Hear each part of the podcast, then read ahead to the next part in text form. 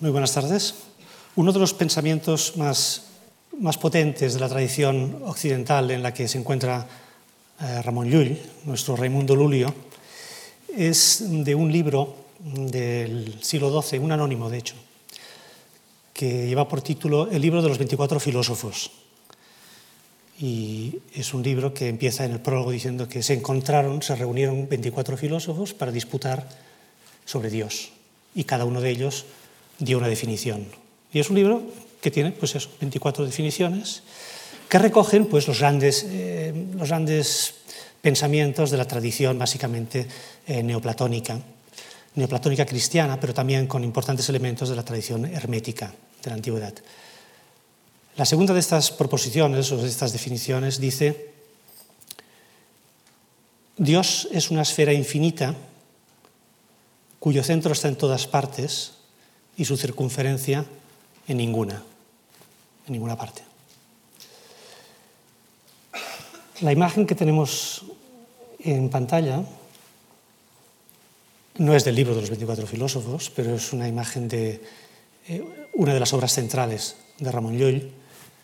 La primera obra, que como les decía ayer, escribió tras la iluminación de Randa, en la montaña de Randa, en Mallorca. Es decir, tras la no tanto tras las primeras visiones que tuvo de la cruz, después de su conversión religiosa, sino tras la iluminación intelectual, es decir, cuando adquirió el modo de hacer, literalmente dice, el mejor libro del mundo contra los errores de los infieles.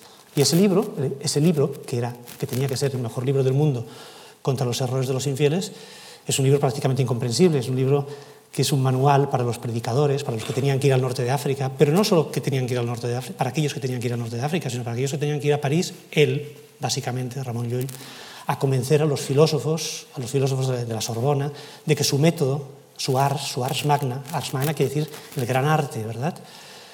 Era el método que podía establecer un tipo de gramática universal para pacificar a los pueblos pacificar las religiones, básicamente en su caso el judaísmo, el cristianismo y el islam, y para hacer converger las distintas disciplinas del saber, lo que nosotros hoy diríamos pues, las ciencias, eh, las humanidades, es decir, el trivium, el cuadrivium, ¿no? la astronomía, la matemática, eh, pues la cosmología también, la teología y la filosofía, básicamente. Es decir, un, un libro compuesto de figuras geométricas y también de textos, claro está.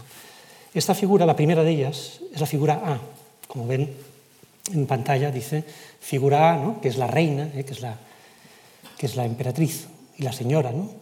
de todas las figuras, de todas las demás figuras. En el centro de la figura tenemos la letra A. A significa Dios. Dios es una esfera inteligible cuyo centro está en todas partes y cuya circunferencia en ninguna. Y esa definición del libro de los 24 filósofos pues eh, va muy bien para entender esta figura. De hecho, esta figura diagramática, en la que en el centro tenemos la letra O, según una notación algebraica que Llull eh, pues, eh, desarrolló con el tiempo y fue perfeccionando, y alrededor, en esa circunferencia que no está tampoco en ninguna parte, pero que está en todas, las demás letras, B, C, D, E, F, G, etc., son las letras que corresponden cada una de ellas, como ven ahí, pues bondad, grandeza, eternidad, potencia, sabiduría, voluntad, virtud, verdad. Es decir, que de Dios se puede decir cada uno de esos atributos. Dios es bueno, Dios es grande, Dios es eterno, Dios es durable. Eso es lo que ayer llamábamos las, uh, los nombres de Dios. Eso es lo que Luis dice que comparten tanto judíos, cristianos como musulmanes.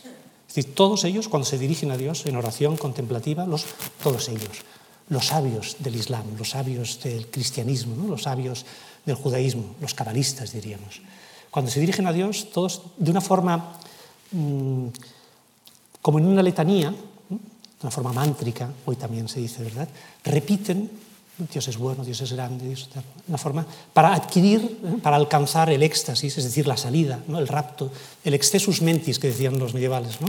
Excessus mentis es una definición de lo que es la mística, de lo que es la experiencia mística extraordinaria. ¿no? Y tiene que ver, espero, con lo que con algunas de las cosas de las que hablaré hoy, sobre todo con respecto al arte moderno. El exceso, la idea del exceso. El místico es un ser excesivo. podríamos decir, se sale por todos lados, ¿verdad? Teresa de Ávila también utiliza esas expresiones. ¿no? El místico es un ser excesivo. Excesus metis quiere decir exceso del espíritu, ¿no? es decir, el espíritu que está tan pleno, está tan lleno, está, tan atiborrado, ¿de qué? Atiborrado de Dios, que se desborda. Es, me gustaría, antes de continuar, decir algo más también con respecto a la mística, que es uno de los, eh, fin, de los temas centrales en, la obra y en el pensamiento y en la vida, claro, de Ramón Llull, respecto a algo que a veces choca cuando lees a, a Llull. ¿no? Como les dije ayer, escribió casi 300 obras eh, en catalán, latín y árabe, de las que se han conservado unas 260. La mayor parte de ellas en latín, porque son las obras científicas como esta, es decir, en latín porque era la lengua universal, ¿no? la lengua científica. La lengua para ir a París pues tenía que ser el, latín, no podía ser el catalán, ni el árabe.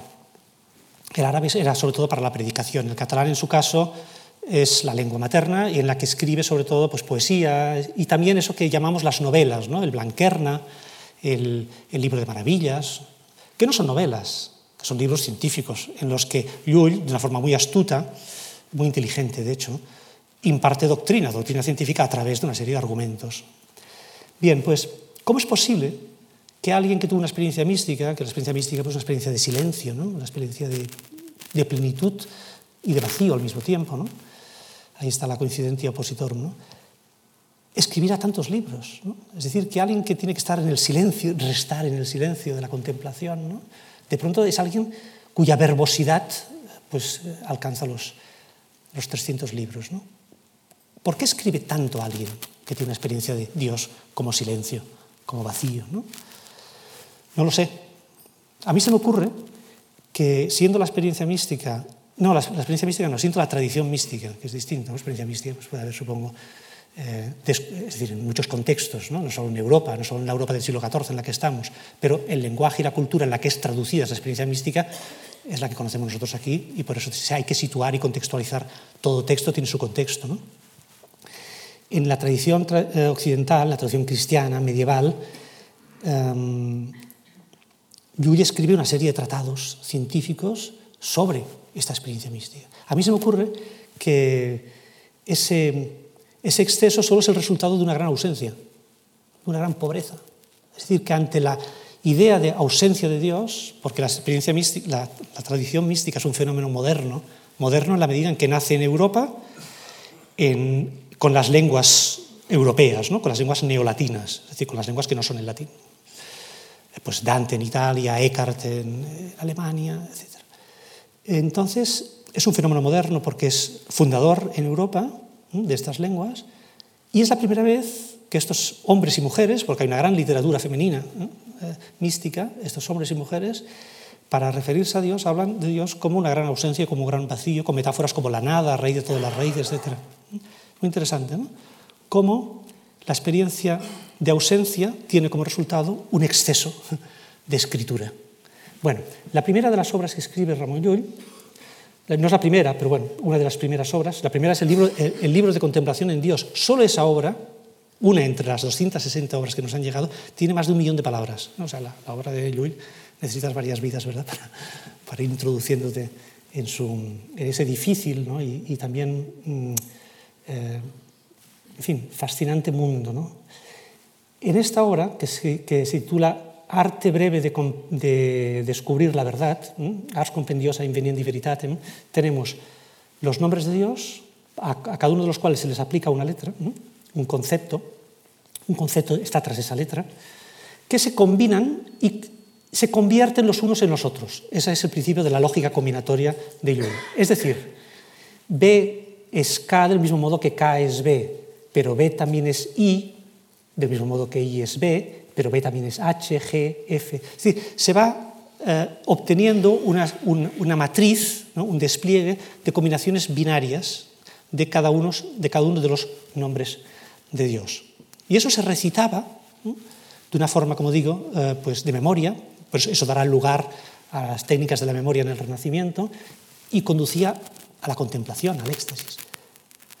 Entonces es muy interesante observar cómo la reforma de la mente si podemos llamarla así. Yo creo que sí. La reforma de la mente, la reforma del espíritu que está proponiendo Llull, la reforma del entendimiento, dirán los filósofos pues, pues en el, siglo XVII y en el XVIII. La reforma del entendimiento que propone Llull tiene una base místico-contemplativa. Es decir, el fundamento de la ciencia luliana es místico-contemplativo. Y tiene ese, esa estructura gramatical en esa trama, en ese, hoy diríamos en esa, en esa red, en ese, ese network en el que todos y cada uno de los nombres de Dios se están conectados con todos los demás. Y ese, esa, eso es Dios para Llull. Una estructura relacional. La realidad divina es una estructura relacional. Es solo relación. Dios es pura relación para Llull. Solo relación. Relación del Padre con el Hijo, del Hijo con el Espíritu, del Espíritu con el Hijo.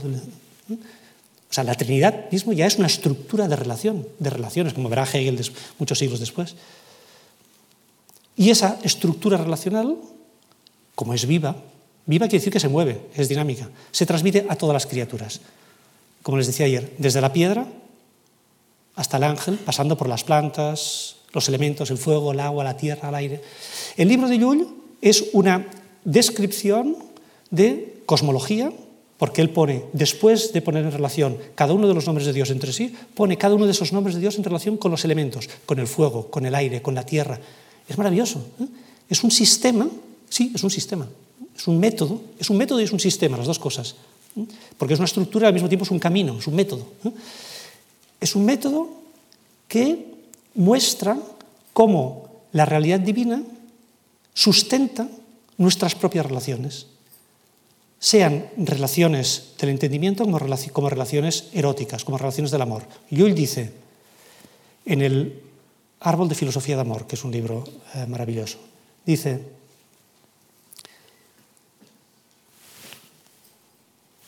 sin diferencia no hay concordancia. Es decir, el fundamento de la concordancia no habla de unidad, no habla de unidad, habla de concordancia, eso sería un tema neoplatónico, no, habla de concordancia. Sin diferencia no hay concordancia. Es decir, el fundamento de la concordancia entre los elementos, entre las gentes, es la diferencia. Y eso él lo aplica también al, al Tratado del Amor. Dice, en ningún amor hay concordancia sin diferencia. Me digan que no es, es maravilloso. Es decir, eh, porque es algo muy, por un lado es muy simple, ¿no? Cuando hablábamos de una filosofía de la diferencia, ¿no? la diferencia como fundamento de, toda, de todos los saberes.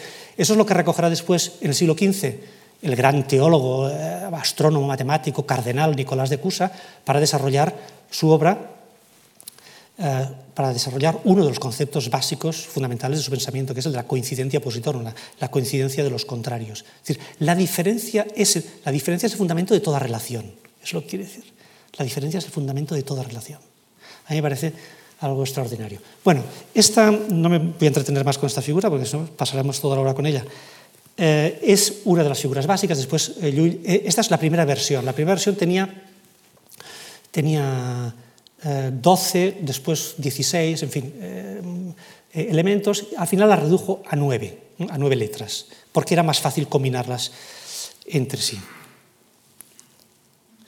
El sistema místico contemplativo de Ramón Llull se forja en esa época eh, en, la Mallorca, en, Montpellier, ¿no? en la Europa del siglo XIV, pero tenía precedentes importantísimos. Por ejemplo, en la península ibérica, España, ahí tenemos eh, un manuscrito maravilloso de la British Library en donde, eh, de Abraham Abulafia. Abraham Abulafia era un cabalista, un místico, filósofo aragonés, que en esa misma época pasa, precisamente en la misma época en la que Llull, porque Llull iba todo constantemente, ¿no? se desplazaba de Barcelona a Mallorca, Mallorca a Montpellier, Coincide seguramente con, eh, no tenemos ningún documento, ¿verdad? Pero sabemos que los dos estuvieron en Barcelona por esos años. Es, un, es una obra, la de, mm, la de Abraham Abulafia, en la que se combinan también, en hebreo, claro, del alefato hebreo, los nombres de Dios. Es lo que Moshe, el gran estudioso de la Cábala, ha llamado la, la extática. Lo que es más interesante es que también es un, es un entramado de corrientes de pensamiento que van no solo en España, la península ibérica ya era un gran entramado entre la cultura, ¿verdad? La cultura hebrea, la cultura, la cultura árabe, la cultura cristiana, sino también del norte de Europa, porque Abraham Abulafia, esa técnica permutatoria de los nombres de Dios, la recibe de un eh, sabio alemán que se llamaba Eleazar de Worms.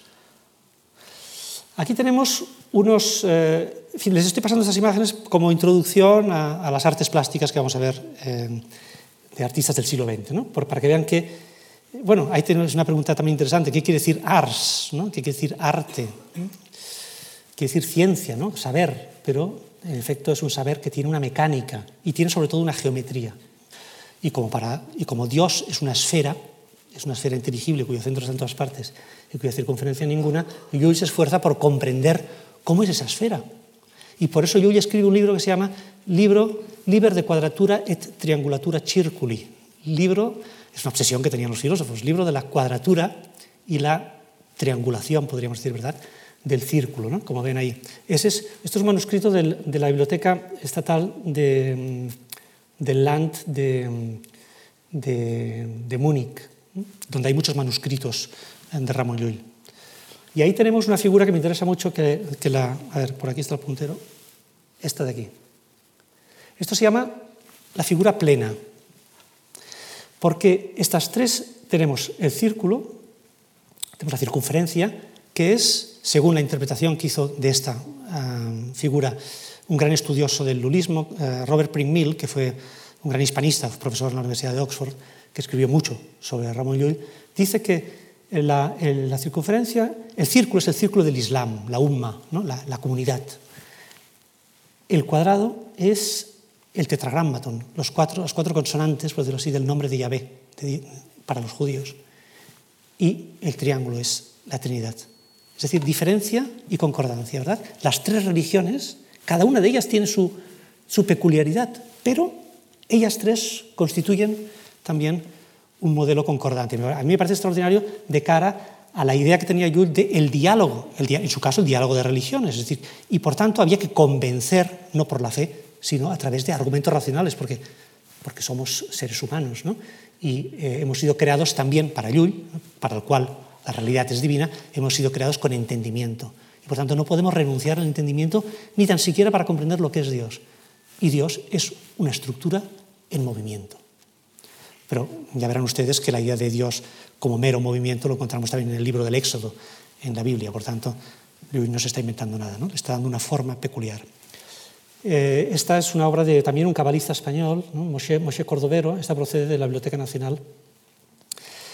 Y también es el sistema combinatorio de las letras, um, del, en este caso del alefato hebreo.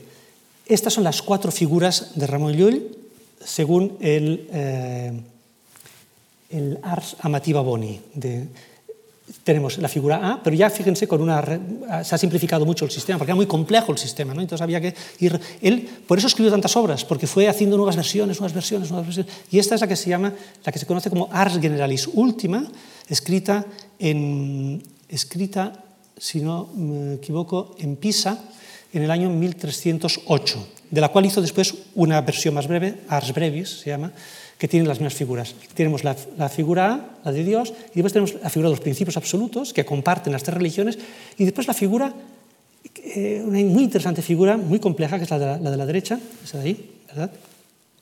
La figura T, la de los principios relativos. Son ternas de principios. Mayoridad, eh, medio, fin, eh, contrariedad, unión, concordancia, en fin, etc. Es decir, es una figura en la que Llull mezcla los nombres de Dios con las facultades del alma, con la memoria, el entendimiento y la voluntad. Claro, es un sistema, hoy diríamos, esto es un sistema cognitivo, es, la mente, Dios y la mente están unidos, ¿verdad? Por eso Dios, en fin, quizás aquí convendría, es una, es una realidad íntima o interior, ¿no? como dice San Agustín, ¿no? íntimo meo, ¿no? Dios es más íntimo, Dios me es más íntimo que mi propia intimidad. Es una definición extraordinaria de Dios. Bueno, eh, entonces tenemos la figura, la figura 3, que es esa tabla en donde ven ustedes ya las combinaciones binarias, ¿no? BC, BD, etc. Todo el despliegue de esta realidad que es una realidad corpuscular, podríamos decir, atómica. Dios es una realidad atómica que se ha desplegado. Como dice Abulafia, en, este, en, este, en ese texto precisamente, eh, el Sefer Yetzirah, eh, el libro de la creación, me parece que es, dice, eh, Dios, para crear el mundo, ¿qué ha hecho? Se, ha, se contrajo, se retiró, un acto de, pues de amor, de, de, no sé, se retiró y después se desplegó. Y en ese retirarse dejó un espacio vacío y eso es la creación. Y se retiró del mismo modo a que, eh, siguiendo el movimiento de sístole y diástole, si quieren, o de, inspiración-expiración. Por eso las técnicas cabalísticas, las técnicas sí, cabalísticas, que es un, modo de yoga también, o de, de, contemplación entre los místicos, pues van acompañadas, como sucede todavía en el Monte Athos, ¿verdad? van acompañadas en el cristianismo de eh, prácticas respiratorias. Eso que, por ejemplo, en el yoga se conoce como el pranayama. Inspiras, respiras, pronunciando los nombres de Dios. Eso, todo esto Llull lo conocía y sus obras son resultado, sus obras científicas son resultado de esta experiencia eh, extraordinaria. Bien, como ven, es un, es un sistema eh, de... Llull es, es descubre, descubre, inventa un lenguaje formal. ¿eh? Cada uno de esos signos tiene un significado y esto es lo que apasionará después a filósofos y matemáticos como Leibniz o a, los, a lingüistas, por ejemplo, en el siglo XX. Aquí tenemos un manuscrito también muy interesante de la Biblioteca de Cataluña del libro de astronomía. Llull también escribió un libro de, astronomía, escribió un libro de medicina, de astronomía, de jurisprudencia, como les dije ayer. En fin, ese sistema, esa gramática era universal no solo porque alcanzaba a los distintos debía alcanzar los diversos pueblos, sino que además era aplicable, era una estructura aplicable a, aplicable a todas las demás ciencias. Una estructura que podía ser aplicada tanto a la matemática, no a la matemática, a la astronomía, a la medicina, etc. Este es un manuscrito maravilloso, yo lo tengo especial eh, predilección, porque es de uno de los mejores y más extraordinarios discípulos que ha tenido, hoy hablamos de la cultura europea, ¿no? Ramón Llull en la cultura europea, de Nicolás de Cusa. Nicolás de Cusa es el mayor filósofo del siglo XV. Nicolás de Cusa es un hombre, es alemán, ¿verdad? Pero ya se dio cuenta que según qué ciencias había que ir a estudiarlas. Él era jurista, un gran jurista, también había que ir a estudiarlas a Italia. Entonces se desplazó a Padova y en Padova conoció al cardenal Besarión, el cual le dijo, tienes que leer las obras de Llull, porque para Llull Dios es pura dinamicidad, puro movimiento. Entonces, pero ya Nicolás de Cusa en su juventud había ido a París aconsejado por su maestro para que copiara en este manuscrito, justamente en este códice, copiara a mano, ¿verdad? Textos del propio Llull, es decir, que Nicolás de Cusa de 20, 20 años, me parece, ya va a París para copiar los textos de Llull. Nicolás de Cusa tenía en su biblioteca, que es una de las bibliotecas más importantes europeas, de un intelectual europeo, tenía hasta 68 títulos libros de Ramón Llull. El filósofo más presente, más que Platón, más que Aristóteles, más que, en fin, que el corpus hermeticum. Vean hasta qué punto estaba presente. Fíjense cómo la idea de, de Llull como inventor de la máquina de pensar o de la máquina de, yo diría más que de la máquina de pensar, de la red, ¿no? de, la, de, eso que hoy llamamos red. Lo que, lo que sucede es que nuestras redes, bueno, tampoco tienen centro, ¿no? Como, en fin, es un tema para que a Borges seguramente le interesaba mucho, ¿no? Eh, hasta qué punto nos movemos en un mundo de, laberíntico ¿no? y cómo los, la distancia entre el significado y el significante se ha hecho tan grande que, necesitamos quizás una nueva gramática ¿no? para, para interpretar todo esto. Cada una de estas figuras representa una de las disciplinas, la figura del derecho, la figura de la medicina, la figura de la teología, y ven como siempre hay esas líneas. Este también es un, este me parece que procede de la, de la de la Biblioteca Marc de Mallorca es eh, la Tabula Generalis, es también del siglo XIV, ya pues con elementos eh, distintos, ¿verdad? según las épocas. Esta es la obra también de unos... Eh, en Europa, el lulismo en Europa fue enorme, es decir, por un lado, fracasó. Es decir, los eh, académicos eh, tuvieron grandes reticencias en acoger ese, ese sistema universal. ¿no? con pretensiones universales. Pero por otro lado, como les decía ayer, hubo copias de, los, de manuscritos que se, que se eh, que irradiaron por, por, todo, por todo el mundo, el mundo occidental, el mundo intelectual occidental, en ese momento Europa. ¿no? Esta es, es una obra, el de audito cabalístico, ¿no? es decir, el oído, el oído cabalístico, el oído místico, podríamos decir, porque, como dice Llull también en una de sus obras, en los principios de medicina, es más fácil que el entendimiento comprenda por la vista y el oído que no solo por la vista, ¿verdad? Es decir, la, la, práctica y el ejercicio de los sentidos predisponen o nos, deberían predisponer para la elaboración de una nueva antropología de los sentidos en, que inter, en, los, que intervengan básicamente el sentido de la vista y el sentido del oído. ¿no? Este es también un discípulo francés, Bernardo Lavineta, con aplicaciones pues, a la medicina, de la Ars Magna. Este es un eh, libro de uno, este se llamaba El gran mago, el gran mago alemán, Agrippa von Nettesheim, ¿no? el que fue eh, uno que estudió la, eh, la, obra luliana e hizo, ahí lo tenemos eh, en letra gótica y también con las letras del alefato hebreo. Es el filósofo al que lee René Descartes y por eso en el discurso del método, cuando René Descartes critica la obra luliana, dice, bueno, yo ahora voy a hacer una, nueva, una nueva, obra, en realidad se está refiriendo a Agrippa von Nettesheim. Y ahí tenemos, no he querido dejar de, de, de mostrarles esta imagen, que es el frontispicio del primer volumen de la primera edición que se hizo, que se ha hecho nunca de las obras completas de Ramón Llull. Completas no porque se publicaron, se editaron ocho volúmenes y después murió el editor. Ivo Salzinger, en Alemania. Es decir, una de las grandes patrias de los estudios lulísticos es Alemania, yo diría la gran patria. Todavía hoy se siguen publicando las obras completas de Ramón Llull en latín en la ciudad de Friburgo de Brisgovia, ¿verdad? Pero fue en Mainz, en Moguntia, por eso se llama Editio Moguntina, edición Moguntina, en donde se publicó por primera vez. ¿Y por qué se publicó allí? Porque el príncipe lector, el príncipe del Palatinado, estaba entusiasmado con las ideas de Llull y quería comprender eh, de qué iba eso.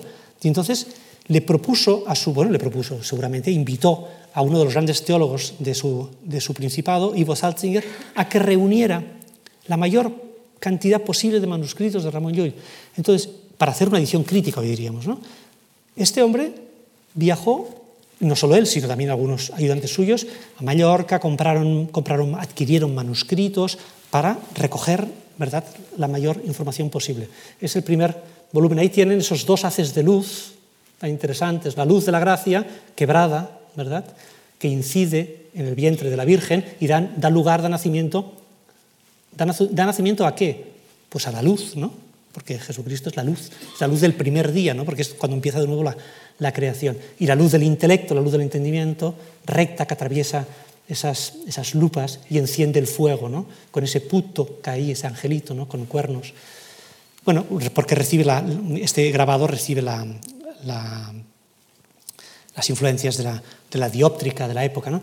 Este también es de Athanasius Kircher, un, jesuita, un gran polígrafo y un gran políglota que eh, estudió el chino, estudió el, jeroglífico egipcio y que se dedicó también, por orden del emperador eh, Fernando III, a alemán, se dedicó a estudiar la obra de Llull para hacer una síntesis, porque el emperador quería tener una síntesis. Y entonces escribió dos grandes síntesis conocidas como Ars Magna et Siendi y Ars Magna Umbris et Luce. Ars, gran arte de la luz y de la, y de la sombra, y donde vemos pues, con esas, esas alegorías de la filosofía y de la, y de la teología, es decir, de la razón y de la fe.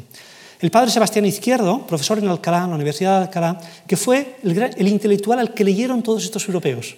Es decir, el, el libro que leyeron Athanasius Kircher y otros europeos fue, fueron los libros de, de, porque en Alcalá, como les dije ayer, Cisneros, ¿verdad?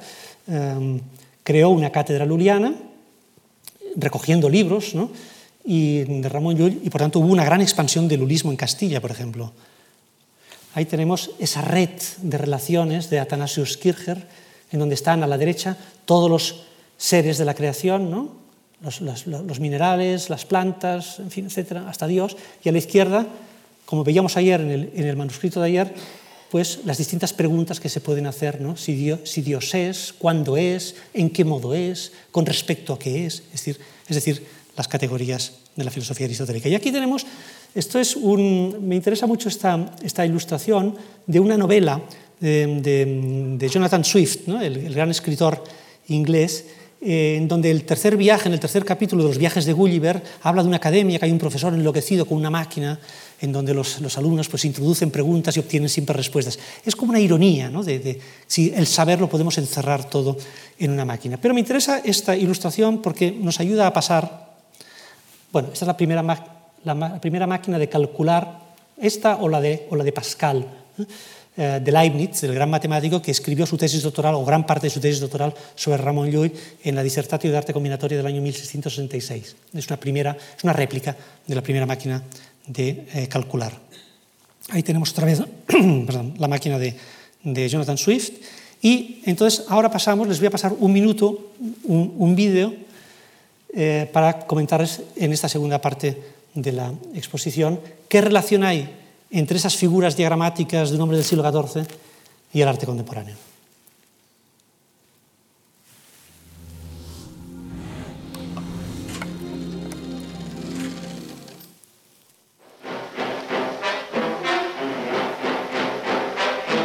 Strano rito.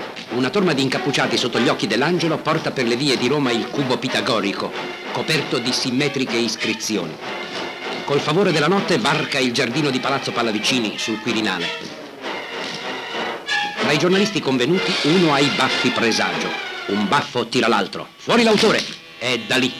Moltiplicando se stesso cerca il centro matematico del padiglione dell'Aurora, simbolo della rinascita che egli contrappone a rivoluzione e a reazione.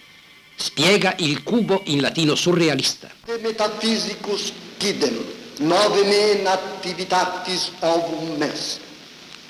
Cum usiste splendidissimus exacto exprimit symbolum oppositum idrogenico pirobolo. Ormai tutti hanno capito e lui può baciare la moglie Gala. La signora Catherwood, qui con Teo Rossi di Montenera, ha portato dall'America i gioielli ceselati da Dalì. Nella Madonna di Porgligat il pane diventa un pianeta sospeso entro il corpo di Gesù. Un Cristo ci dimostra come Dalì abbia diritto di parlare di tecnica. Il corpus ipercubico fa parte della mostra con cui il pittore si riassume alla vigilia dei 50 anni. Tentazioni di Sant'Antonio e potrebbero essere le forme che hanno tentato la pittura in crisi. Muchas gracias. En el año 54, un Dalí mm, que reniega del surrealismo y de su uh, pasado en París con André Breton y pues, Tristan Zara, Yves Tanguy, ¿verdad? Que los trata pues, de comunistas y y de ateos, escribe, en el año 51, de hecho, escribe eh, un texto que lo escribe en francés que se llama Manifiesto Místico. Este texto tan interesante, Dalí empieza diciendo, yo, Salvador Dalí, me llamo Salvador, voy a ser el salvador del arte moderno, que es un arte nihilista, un arte que, bueno, claro, eran los años en los que además empezaba también el gran arte de la abstracción, ¿no? Piet Mondrian, Kandinsky, empezaba, ¿no? Llevaba ya muchos años. Y él dice, yo voy a renovar el arte religioso. El arte religioso, es decir, no destruyendo la figura humana, sino llevándola al lugar que le corresponde. Y él dice, y esto lo voy a hacer porque soy el auténtico, ese modo que tiene Dalí de hablar, ¿verdad? Soy el auténtico discípulo de Raimundo Lulio, de Ramón Llull y de su doctrina. Y no solo de Ramón Llull, sino de otro lulista importantísimo, lulista castellano, como fue Juan de Herrera uno de los dos constructores, como saben, del Escorial. Es decir, que hay, hay, una, hay un nuevo entramado de relaciones entre Ramón Llull, Dalí, un hombre en los años 50, Juan de Herrera, constructor del Escorial. Vamos a ver hasta qué punto eso casa. Ahí tienen eh, una primera edición ¿verdad? del discurso sobre la esfera cúbica, según Raimundo Lulio, de Juan de Herrera. Juan de Herrera no solo era arquitecto, sino que además, eh, hasta cierto punto, yo creo que eh, ayudaba o estaba en, los círculos de Dimas, que se llama Dimas de Miguel, el, bibliotecario de Felipe II. Felipe II fue un gran defensor de la filosofía luriana. Hizo comprar muchos libros, bueno, códices, ¿no? para su biblioteca. De hecho, este de aquí que les enseño es la tercera figura de El Ars Brevis de Ramón Llull, del siglo XIV que se conserva en la biblioteca del monasterio del Escorial. Esa figura que les recordará al cubo que han visto en el que sale Dalí recitando en latín, ¿verdad? Porque él se ve, eh, digamos, un eh, mm, fiel heredero de esa gran tradición que tiene que renovar místicamente, dice, el arte. Y por eso, para Dalí,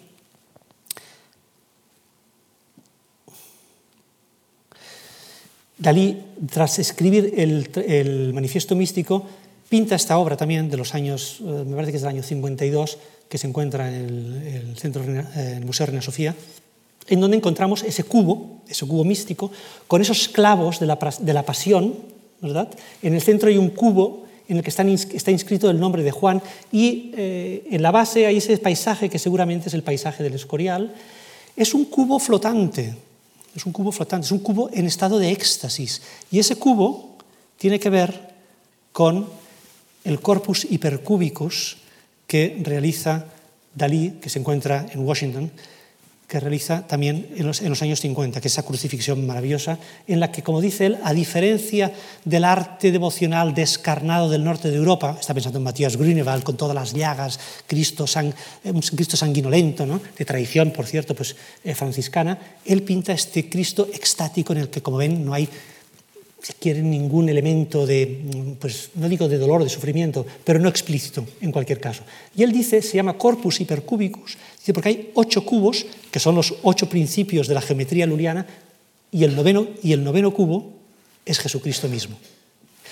Esto, para esto, Dalí se inspira en la tradición mística, por un lado en la, geometría luliana y, y por otro lado en este Cristo que es un dibujo autógrafo, seguramente, de San Juan de la Cruz, que es esa perspectiva imposible, porque es una perspectiva, como dice, como dice San, Juan de, San Juan de la Cruz, ¿verdad? Apartaos que voy de vuelo, ¿no? Parece que dice algo así. Es decir, el místico que en su rapto estático ve las cosas desde una perspectiva que para el pintor sería imposible, pero a mí se me ha interesado mucho, ¿no? porque es, es, es, un, es un cuadro de un realismo, por supuesto que es realismo, de un realismo místico. Como realista es también, claro, que tenemos, tenemos quizás definir qué entendemos por realismo, ¿no? es decir, de esa realidad interior que es la única realidad que eh, después se hace exterior, se exterioriza plásticamente. ¿no? Ese es otro de, la serie de, Cristos que hace inspirado en eh, la obra de eh, San Juan de la Cruz, Salvador Dalí, o este, flotando también sobre este paisaje típico de la, pintura de, Dalí, de Cadaqués, en la costa en la costa de Gerona, y el, el, corpus hipercúbicus sale, de hecho, o yo creo que sale, es algo que todavía estoy un poco estudiando, de, este, mm, de una de las primeras obras de Llull, es decir, del, arte de descubrir la verdad, en este pasaje ¿no? en donde se habla pues, de la cruz compuesta de los elementos, y de los elementos se refiere a los cuatro elementos, ¿no? al fuego, el aire, la tierra y el fuego con también la notación algebraica. Como ven, por tanto, Llull es alguien que no solo inspira a los eh, digamos, filósofos de su época, sino que en, la, en, el siglo XX encontramos en la tradición eh, pictórica española, es decir, en Dalí, un Dalí que renuncia a ese, ¿verdad? al surrealismo francés, al surrealismo francés, no, al surrealismo europeo y a los movimientos de vanguardia, de hecho, porque quiere renovar el arte religioso a partir de la tradición mística de Ramón Llull, en la que él también ve, él, hace ahí una genealogía de grandes genios, ¿no? pues fue, a Antonio Gaudí, eh, a Ramón Sibiuda, que fue, Ramón Sibiuda fue un filósofo de Toulouse que, que enseñó también la, teología, la teología natural, ahí tenemos una, una foto muy interesante de Dalí con el corpus hipercúbico, es decir, con el Cristo formado con la geometría luliana. O este, o este artista, que quizás algunos de ustedes reconocerán porque en la, exposición que, está, que hay aquí en la Fundación, hay obras de él, ¿no? Iturralde. Iturralde eh, es, un, es, un, es, un, cometa, ¿verdad? Es una, una fotografía de, eh, de, un cometa volando, ¿no? Que es el corpus hipercúbicus. Por tanto, hay una línea clara entre esta tradición de, místico delirio, como por ejemplo también ahí tenemos a Jorge Oteiza, el gran escultor vasco, y con sus cajas metafísicas, en donde él también se dice discípulo. Es decir, hay una insistencia por todos estos, todos estos, algunos de estos artistas españoles, por verse en una tradición de delirio místico, que yo creo que, de cierto modo, dicho de una forma muy, eh, quizás excesivamente veloz, ¿no? tiene que ver también con algunas de las grandes obras de la literatura, de la literatura castellana. ¿no? Pensemos, no sé, estoy pensando en el Quijote, ¿no? Eh, hay eh, un delirio místico, es un delirio, son los locos de Dios, claro Ahí son las, los collages de, de Oteiza, algunos de los collages que están en la Fundación en Alzuza. O esto que se llama Homenaje a Raimundo Lulio, que es una obra que él eh, compuso para, para la Universidad Laboral de Tarragona, pero que nunca se llegó a realizar. Estos son, son, unos, son unos bocetos. ¿verdad? O, por ejemplo, tenemos aquí esta obra que es de este mismo año, realizada por un artista alemán que se llama David Link, curioso, se llama Link también, ¿verdad? en donde, que se llaman meditaciones, un poco ahí el guiño con la obra cartesiana, ¿no? meditaciones de prima filosofía. en donde él está, es una obra que mm, es una obra en red, es decir, con conceptos lulianos, tal la bondad, la sabiduría, la, los conceptos de Llull, tal como los utiliza la gente en la actualidad en la red, en Internet. Y esta, esta red, esta gran eh, red de, de conceptos, se va haciendo y deshaciendo constantemente, formando un libro en base a las cuestiones de Llull. Aquí lo tenemos en inglés porque es tal como se lo encargamos a, a Link o esta, podríamos decir, esta escultura digital de también un joven eh, escultor alemán, Ralf Becker, se llama, eh, se llama espacio de cálculo. Está pensando en Leibniz, ¿no? porque Leibniz, el gran lulista Leibniz, matemático, decía, llegará un momento en que los hombres no tendrán, cuando aprendan el arte de combinar los conceptos, no tendrán que ponerse a discutir, simplemente dirán, calculemos, calculemos. Si nos pondremos de acuerdo, ¿eh? porque conoceremos el sistema y el funcionamiento de esa gramática universal. Vean, por tanto, cómo el sistema de Llull influyó en los, en los, en los, en los descubrimientos, en los movimientos de formación de una lengua universalis en Europa. Es decir, había en el siglo XVII, ¿verdad? Había el gran convencimiento de que se llegaría ¿eh? a una lengua, a un lenguaje universal, un lenguaje formal, en el que podríamos, como si pues eso, como una computadora funciona eh, en la actualidad. Se llama Espacio, es, pero es, es, un artista que tiene treinta y pico de años, Ralph Peca, que estudió en la Escuela de Artes de, Colonia eh, y Berlín, en donde, siguen explicando, en donde se sigue explicando en la actualidad algunos de los principios de la lógica y de la combinatoria luriana, que no olvidemos que procede de un gran poeta y místico como es Ramón Llull. Esto es un detalle. Es un sistema, es un sistema, mm, como les digo, es una escultura digital eh, configurada a partir de un programa eh, binario, eh, 1, 0, 0, 1, etcétera, con estas plomadas que se van moviendo según eh, el programa que ha, configurado el artista. Que me gusta ponerla al lado de esta, de esta obra del, del, de Athanasius Kircher, ¿no? de 1700, porque, de 1600 y pico, perdón, de 1624 me parece que es, en donde está el sistema luliano, porque como ven, Llull es un precedente, en cierto modo es un precedente de esta forma de pensamiento interrelacional entre las distintas disciplinas, pero que es un arte, el saber es un arte. Pero claro, ¿qué es arte? ¿Arte es pintura? ¿Es escultura? No, es lo que une, como Dios, que es la letra A, y que es el ser. Y cuando decimos la bondad es grande, la bondad se relaciona con la grandeza por Dios, que es, el, es, es la cópula. Dios es solo eso. Bueno, solo, en fin, ¿verdad? Es, la, es pura relación, es lo que pone en relación a las demás cosas. Bueno, yo creo que teológicamente no está, no está lejos de, de la primera carta de San Juan, ¿verdad? Y esta es también la obra de, un, de Philip Goldbach, también otro, vean la pasión de los alemanes por Raimundo Lulio. ¿no? Eh, Philip Goldbach eh, es una obra que, que, descubrí recientemente, esta, porque estaba expuesta en una galería de Londres, pero hace cinco meses. ¿no? Y son obras, es, es, pues, como circuitos, ¿eh? y lleva títulos de las obras de Ramón Llull. Ars Magna, eh, etc. Ars, Ars Generalis Ultima se llama justamente esta. Y esta es la obra de un escultor, eh, eh, José María Subirachs, que fue el que continuó, uh, ustedes lo sabrán, la, Sagrada Familia de Gaudí durante mucho tiempo, ahora ya murió hace unos años. Las, esculturas, sobre todo de, las entradas, uh, la entrada del portal de la Pasión, por ejemplo, está hecho por Subirachs.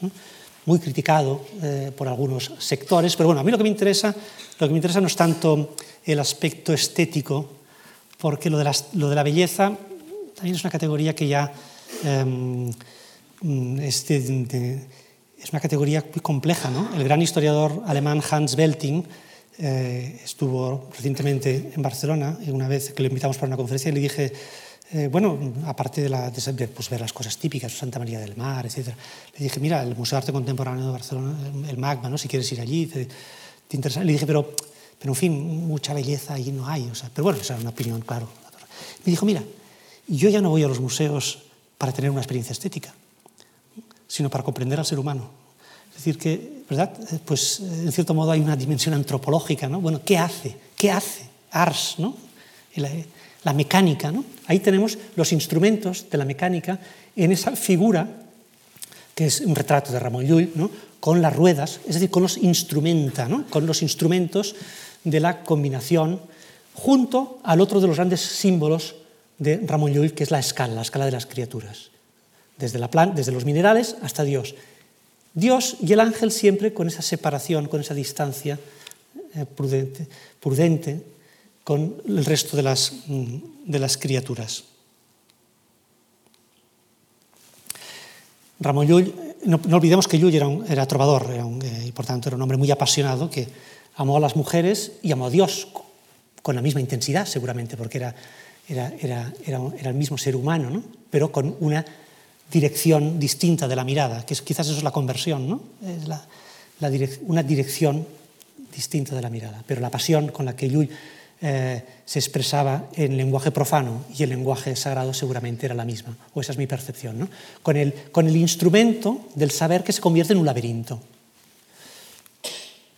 Pero que lo tenemos en un manuscrito, ¿eh? cuando me encontré con este manuscrito, pues me interesó mucho, porque ahí tenemos también a este personaje eh, con es decir, este personaje que tiene las raíces del árbol, del árbol de la ciencia, del, del árbol del saber, ¿no?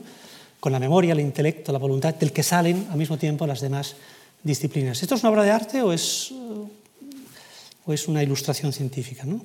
Bueno, la escala del, del conocimiento de, de, Ramón Llull, interpretada por Subirax, otra vez. Tapies es otro de los grandes, Antonio Tapies es otro de los grandes eh. Tenía, Tapies tenía hasta manuscritos de, de en en su biblioteca. Se, se, interesó mucho ¿verdad? por comprender algunos de los símbolos del gran arte, del gran arte de Llull, ¿no?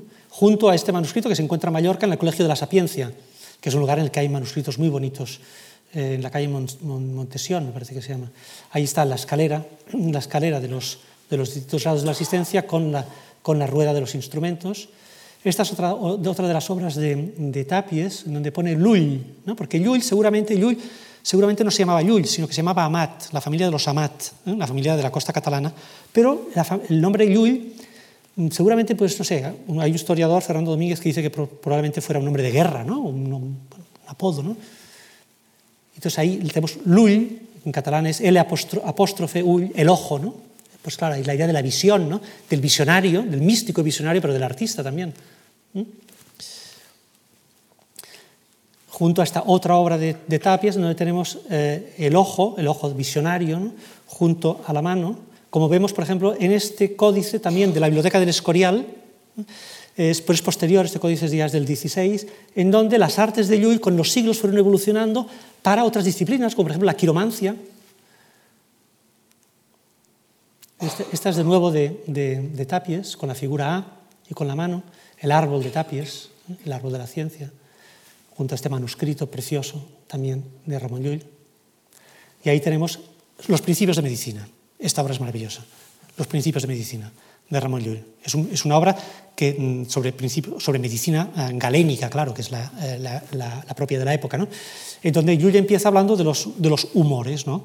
de, la, de, de la melancolía. Claro, Llull, como gran místico, como todo gran artista, pues era un melancólico seguramente. ¿no? No, esa no es la razón por la que habla de la melancolía junto a la flema, la en fin, pero era un, era un melancólico. ¿no? no tiene más que leer un, un, texto autobiográfico que se llama Desconort, Desconsuelo se podría traducir, que es un libro precioso.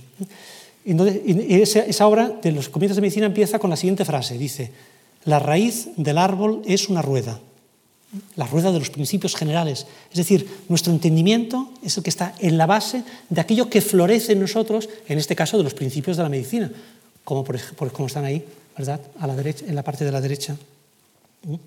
Ahí ven los distintos elementos y aquí los humores, los humores del hombre. Ya para terminar, eh, la parte esta poética, mm, artística de Llull, cómo, est cómo, está en cierto modo, eh, cómo se recibe, podríamos decir, ¿no? en la obra de Tapies también, con estos tres, tres R, tres folls, foll en catalán es loco, ¿eh? porque él se llamaba a sí mismo, ¿eh?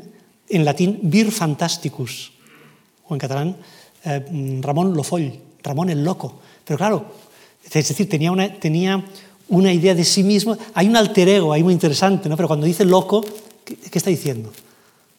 Es el loco de Dios, el loco que lo ha dejado todo por esa pasión universal. Y Tapies aquí interpreta los tres locos, que son, me imagino que aquí son Raymond Martí, el, predicador, el, el, de la Corona de Aragón, que escribió el Pugio Fidei contra Judaeos, el puñal de la fe contra los judíos. Ahora dirán ustedes una perspectiva totalmente distinta de la de, la de Ramón Llull. ¿no?